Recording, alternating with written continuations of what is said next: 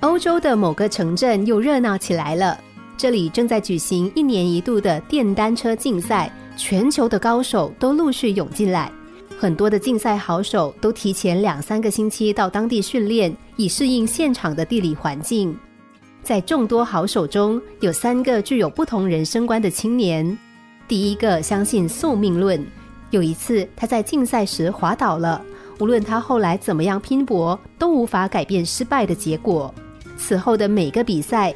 一旦他不幸滑倒，就会自动弃权，因为他认为那是命中注定的。他把整个竞赛的成败寄托于冥冥之中的所谓命运。而第二个青年从小就跟着爸爸妈妈膜拜古代的某一位英雄，每次比赛之前，他一定跟父母到附近的一间庙里去上香，向庙里的人询问结果。如果说他可以参加竞赛的话，他就有信心去参赛；否则就放弃。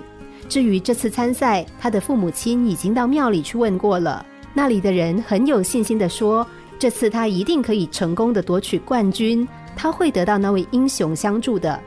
这个青年把整个竞赛的夺冠机会交给一种超自然的神秘力量。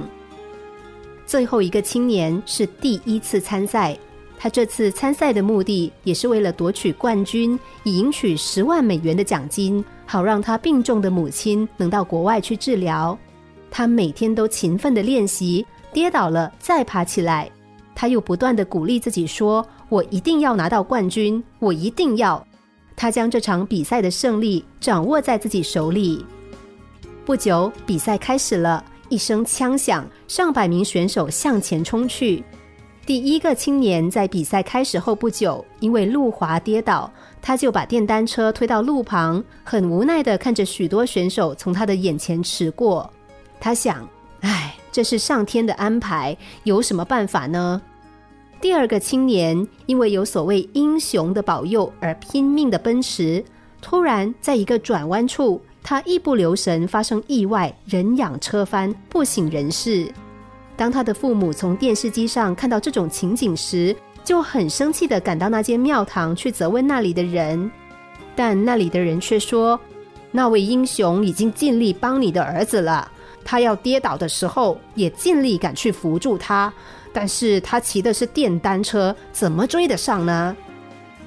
至于那第三个竞赛者，他也很拼命的奔驰，一旦跌倒了，他又赶快爬起来，忍痛继续冲刺。滚滚沙尘、炎炎烈日都无法阻拦他那颗炽热的心。由于他把成败掌握在自己手里，最终夺得了冠军。心灵小故事，星期一至五晚上九点四十分首播，十一点四十分重播。重温 Podcast，上网 U F M 一零零三 t S G。